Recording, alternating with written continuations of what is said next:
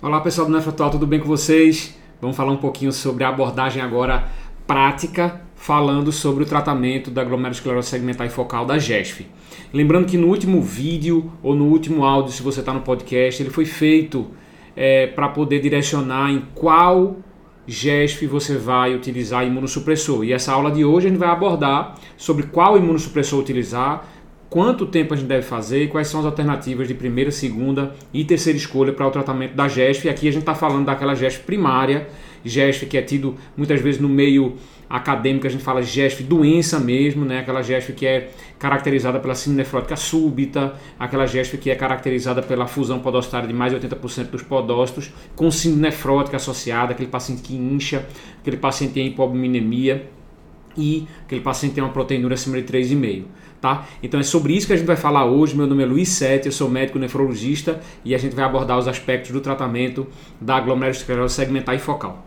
Então, voltando aqui um pouquinho para falar é, sobre a, a, o tratamento da gesto primária, a gente primeiro vai saber que a primeira escolha de tratamento, aqui vale tanto para gesto primária como para doença de lesão mínima, é o uso de corticoide. Tá? E o corticoide já é um tratamento consagrado, é o tratamento até hoje mais estudado e mais eficaz como primeira linha de tratamento nos pacientes com GESF, tá? É, mas é um tratamento que a gente sabe que tem muitos efeitos colaterais. Né? Então é um tratamento em que, quando usado em médio e longo prazo, principalmente a partir de 30 dias de uso, é, começam a surgir efeitos colaterais importantes. A gente sabe aqui efeitos colaterais dos corticosteroides que são hipertensão, dislipidemia, desglicemia. É, o paciente começa a ter é, aqueles sinais de, de estria violácea, é, aumento da gordura abdominal, giba, é, você vai ter aquelas consequências metabólicas é, relacionadas ao uso do corticoide e a imunossupressão, que é o nosso grande é, desejo, na verdade, é de diminuir aquela produção daquele fator circulante na gesto que a gente não descobriu ainda qual é, mas em contrapartida a gente tem também o imunocomprometimento com a chance maior de ter infecções, inclusive infecções graves. Então a gente vai ter que selecionar aqui o paciente que tem síndrome nefrótica para poder tratar com corticosteroides e não deixar apenas o tratamento baseado na proteinúria daquele paciente que não tem síndrome nefrótica, que são aquelas outras formas de se manifestar a glomerulosclerose segmentar e focal, principalmente aquela forma mal adaptativa é, ou aquela forma indeterminada que o paciente não tem síndrome nefrótica associada. Então, o tratamento de base que a gente faz, o tratamento de escolha, de primeira escolha, isso tudo aqui baseado no CADIGO, publicado em outubro de 2021, é que a gente utilize a prednisona ou a prednisolona 1mg por quilo por dia, por no máximo 80 miligramas, tá? Então esse paciente vai utilizar 1mg por quilo por dia, por até 80 miligramas, e se for aquele esquema alternado, né, você pode utilizar 2 miligramas por quilo em dias alternados até 120 miligramas. A gente aqui no Brasil utiliza muito mais essa forma que é de 80 miligramas, até 80 miligramas e 1 miligrama por quilo diário. Né?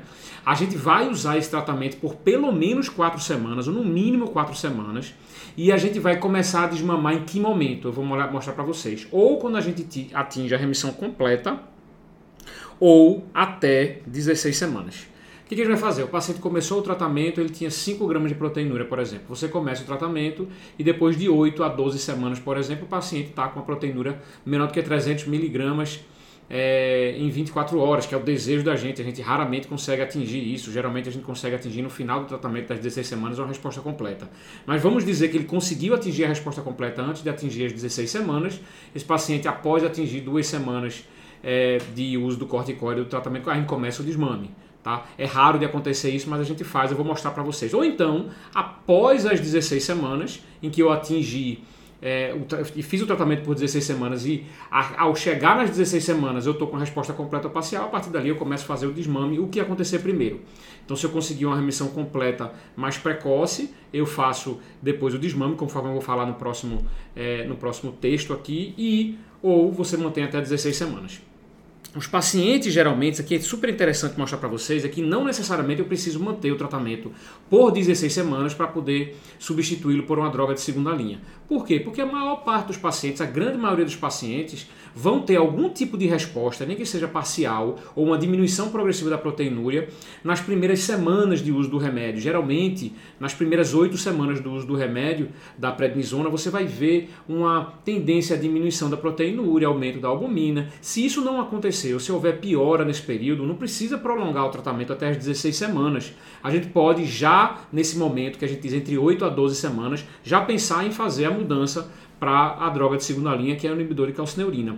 Ou seja, não é, é um dia acordou e aí ele está sem proteinúria, aquela proteinúria, aquela albumina, ela vai a proteinúria baixando progressivamente, a albumina aumentando progressivamente, não é o tudo ou nada. Então a gente tem que esperar, tem que observar uma melhora progressiva para a gente poder é, manter a medicação corticoide para evitar os efeitos colaterais que são inerentes ao remédio. Como é que a gente faz esse desmame do corticoide é interessante? A gente inicia o desmame duas semanas após atingir a remissão completa ou duas semanas após você completar, é, próximo de completar as 16 semanas. Atingiu a remissão completa, você vai começar a desmamar. Atingiu as 16 semanas, você começa a desmamar o corticoide. Esse desmame a gente faz geralmente uma redução em torno de 5 miligramas a cada uma duas semanas para completar o tratamento total de 6 meses. Ou seja, 6 meses são 24 semanas. A gente geralmente faz o tratamento completo até as 16 semanas, então vai desmamando bem lentamente até chegar o tratamento completo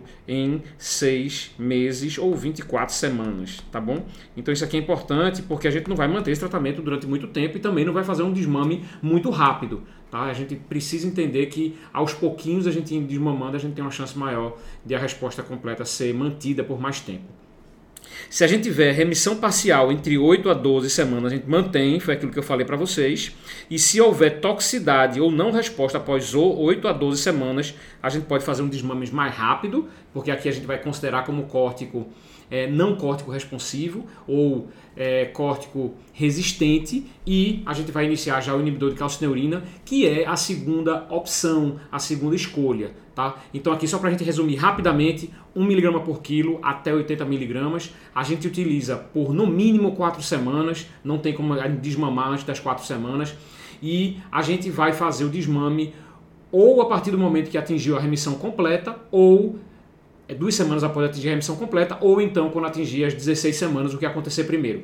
Outra coisa importante é não esperar 16 semanas se não tiver resposta, se tiver piora na proteinúria. A gente vai reavaliar ele ali com 2 a 3 meses, ou seja, com 8 a 12 semanas. É, se está tendo resposta ou não, se teve resposta parcial você mantém, se não teve resposta nenhuma você tira e um desmame mais rápido para fazer já os inibidores de calcineurina. E que inibidores de calcineurina são esses? A gente utiliza geralmente a ciclosporina ou tacrolimus. Na criança é mais preferido se fazer o tacrolimus e no adulto é, também. De uma maneira geral, o tacrolimus ele tem melhor tolera tolerância, tolerabilidade do que a ciclosporina, mas muitas vezes não é disponibilizada. A gente utiliza a ciclosporina de rotina é, em pacientes com, com gesto e não responsivos ao corticóide, ou seja, córtico resistentes, ou então aqueles pacientes que são córtico dependentes. A ciclosporina ela pode ser usada de 3 a 5 miligramas por quilo por dia, vocês sabem, divide em duas doses. Né, em, duas, em duas tomadas de manhã e à noite. E alguns serviços utilizam o nível sérico, outros não, outros não utilizam o nível sérico. Eu prefiro, na minha prática, utilizar o nível sérico para evitar nefrotoxicidade, evitar é, o uso é, inadequado de uma dose excessiva, principalmente porque também tem efeitos colaterais inibidores de calcineurina, muitas vezes muito parecidos com os pacientes que estão usando os corticoides. Então, a gente deixa aí o nível sérico é, C0 da ciclosporina entre 100 e 175 e deixa também o tacrolimus entre 5 e 10, principalmente no começo. A gente pode até aumentar um pouquinho, objetivar em torno de 6 é, no início e depois, se não tiver tendo resposta, passar para em torno de 10, utilizando a dose de 0,05 a 0,1 mg por quilo por dia, também dividido em duas doses isso aqui é mais tranquilo porque geralmente a gente pega aí o peso do paciente, é, se ele tem 60 é, quilos, você vai ver que vai precisar de 6 miligramas e aí toma 3 miligramas de manhã, 3, 3 à noite. Geralmente a gente faz assim entre 0,05 e 0,1 miligrama por quilo. Tem uma chance boa de ter uma resposta, então é uma droga que ela é eficaz porque ela age justamente naquele diafragma podocitário onde há muitas vezes o dano, né, o dano é um dano podocitário, mas muitas vezes ele aumenta aquela ligação da sinaptopodina que está no diafragma podocitário e faz com que haja aquele efeito antiproteínico com melhora da é, da síndrome nefrótica. Então é uma, é uma medicação que ela é boa, ela é uma, uma medicação que ela tem uma resposta adequada. O grande problema dela é a recidiva após o desmame. A duração de tratamento que a gente faz é de 4 a 6 meses, muito parecido com o que a gente faz com a a prednisona, ou seja, entre 16 e 24 semanas, a gente utiliza 4 a 6 meses e para a gente considerar que ele é resistente, a gente tem que esperar esse tempo. Ou seja, muitas vezes os pacientes precisam de um tempo maior, um nível sérico adequado para a gente considerar como ele sendo resistente. A gente tenta por um período, é, mesmo que a gente não tenha aquela resposta, resposta brilhante durante 4 a 6 meses. Se o paciente tem uma resposta parcial ou completa, aí sim o tratamento tem que ser deixado por pelo menos um ano. Então, se eu tive, depois de 4 a 6 meses, com inibidor de calcineurina, uma resposta parcial ou completa, é, após 4 a 6 meses, eu mantenho esse mesmo tratamento com a mesma dose que está eficaz durante 12 meses. Daí em diante, eu vou fazendo um desmame muito lento. Esse desmame aqui a gente vai é, fazendo o desmame geralmente, depende da dose, né? Então vocês sabem que depende da dose, depende da, da medicação, mas a gente vai fazendo um desmame muito lento. É, geralmente no tacrolimus a gente vai diminuindo 1 miligrama a cada tomada é, é, a cada mês e a gente vai vendo como é que ele vai é, desenvolvendo ou a cada dois meses, aí dependendo muito de, de como está é, o paciente, a gente vai pedindo se ele tiver a resposta completa é, para ver se tem um surgimento da da proteinúria pedindo para fazer o examezinho da fita. Geralmente eu peço para fazer aquele examezinho, ele compra na farmácia, aquele exame da fita, vai vendo se está surgindo de novo proteinúria, mesmo que mesmo antes de surgir aquela, aquele edema nefrótico. E mensalmente a gente vai avaliando esse paciente, depois já passando para dois meses, de três em três meses, e aí vai depender muito de cada caso. Não tem assim um, uma sequência de acompanhamento mais correto, mas quando está iniciando o desmame, a gente prefere avaliar ele pelo menos a cada quatro semanas. E esse desmame é sempre lento, porque a chance de recidiva é maior, e a gente aprendeu em alguns estudos, se a gente retira subitamente, esse paciente tem uma chance maior de recidivar, e quando a gente vai desmamando lentamente, tem uma chance maior de a gente observar quando ele está tendo a recidiva e a chance de recidiva também é menor, então é por isso que se advoga que o tratamento é, de, de, de a, desmame dos inibidores de calcineurina seja feito de maneira mais lenta. Tá?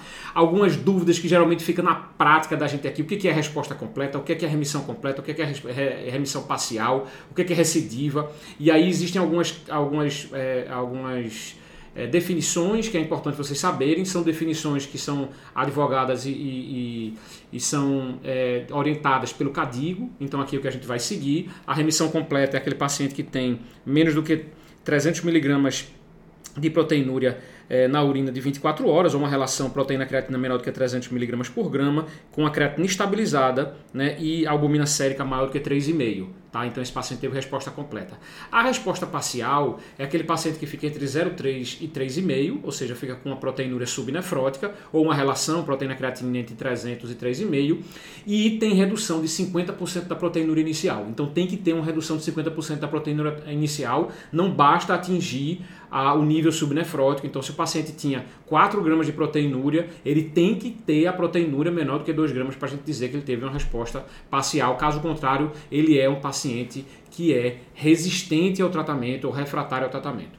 A recidiva é quando, após a resposta completa ter sido atingida, o paciente tem de novo na proteinúria nefrótica, então aqui é maior do que 3,5 é, na, na proteinúria de 24 horas. Aqueles que a gente considera como córtico resistente é persistir nefrótico ou com menos do que 50% de redução da proteinúria após 1 mg por quilo de prednisona por 16 semanas. Ou seja, tratamento padrão, esse paciente não teve nem redução de 50% da proteinúria e nem virou é, um paciente é, subnefrótico, a gente considera que ele é um paciente córtico resistente. Recidivante frequente é aquele paciente que tem duas ou mais recorrências no período de seis meses. E aqueles córtico dependentes é aquele paciente que a gente vai desmamando, vai desmamando, vai desmamando o corticoide e ele surge de novo. Ou então, após o desmame completo, menos de duas semanas, ele surge é, de novo a síndrome nefrótica. Então, esses são os córtico dependentes. São aqueles pacientes que, de certa forma, por serem córticos é, responsivos, têm um, um prognóstico melhor do que aqueles córticos resistentes, mas esses pacientes tão, também é, muitas vezes precisam de, de doses excessivas de corticoide, precisam de inibidor de calcineurina e muitas vezes esses pacientes córtico-dependentes eles podem ter benefício do uso do rituximab. A gente tem evidências principalmente de doença de lesão mínima é, em alguns pacientes com GESF também, tá? E se o paciente tiver intolerância a esses dois esquemas, se o paciente tiver contraindicação a esses dois esquemas, o que, é que a gente faz? Adultos que são córtico-resistentes ou intolerantes ao inibidor de calcineurina deve ser encaminhado para o centro especializado. Aí a gente tem que ver se é, vale a pena fazer uma nova biópsia para ver se o diagnóstico está correto e também avaliar é, teste genético. Muitas vezes, lembra que a gente falou daqueles quatro subtipos: a gesto primária, a genética, a mal adaptativa e aquela indeterminada aquela a genética muitas vezes se manifesta dessa forma. A gente tenta tratar, tenta tratar ele é sempre é, resistente, resistente, resistente ao tratamento, porque como é uma alteração genética, a gente não consegue mudar muita coisa. E tem até estudos mostrando que a gente, mesmo na, na, doença genética, a gente consegue melhorar um pouquinho a proteinúria, melhora um pouquinho, principalmente com o inibidor de calcineurina, mas não é uma resposta que a gente vai ver é, boa, né? Porque uma alteração genética a gente não consegue mudar muito. E essas drogas não interferem nos genes. Então, a gente é muito raro da gente conseguir, às vezes em alguns centros, principalmente pediatria, a gente consegue fazer esses testes genéticos, estão cada dia mais disponíveis, né? É, existem vários genes associados, tanto de risco, alelos de risco, que é o, a polipoproteína 1, quanto genes responsáveis pela, pela, pela alteração é, causadora da GESF, mas é, de uma maneira geral, se você tem um teste negativo é, ou então você não tem disponibilidade do teste genético, a gente pode lançar mão de outros dois tratamentos alternativos que foram testados em estudos pequenos e a gente não tem certeza é, entre o risco e o benefício é, do uso desse tratamento. Estudos pequenos, estudos é, de, de, série de casos, tanto do micofenolato com dexametasona, estudo feito em criança, mas não teve um N para ter esse poder de diferenciar entre um, um, o que teve benefício ou não. Então, o micofenonato pode ser uma estratégia e o rituximab também, principalmente naquele córticos é, é, dependentes, pode ser uma estratégia interessante e aí vai ser individualizado, aí vai ser discutido e aí o ideal é que isso seja feito num centro especializado é, para avaliar esses pacientes. Tá bom, pessoal? Então, essas foram as informações que eu queria passar para vocês hoje. Esse é o tratamento é, da GESF é, segundo o CADIG 2021, mais atualizado. Espero que vocês tenham gostado. Se vocês gostaram aí, dá um like, faz um comentário, é, compartilha, salva, grava, onde você tiver aí, é, aproveita para disseminar essa informação que é muito importante para os pacientes da gente. E eu estou aqui à disposição para que vocês precisarem. Até a próxima aula.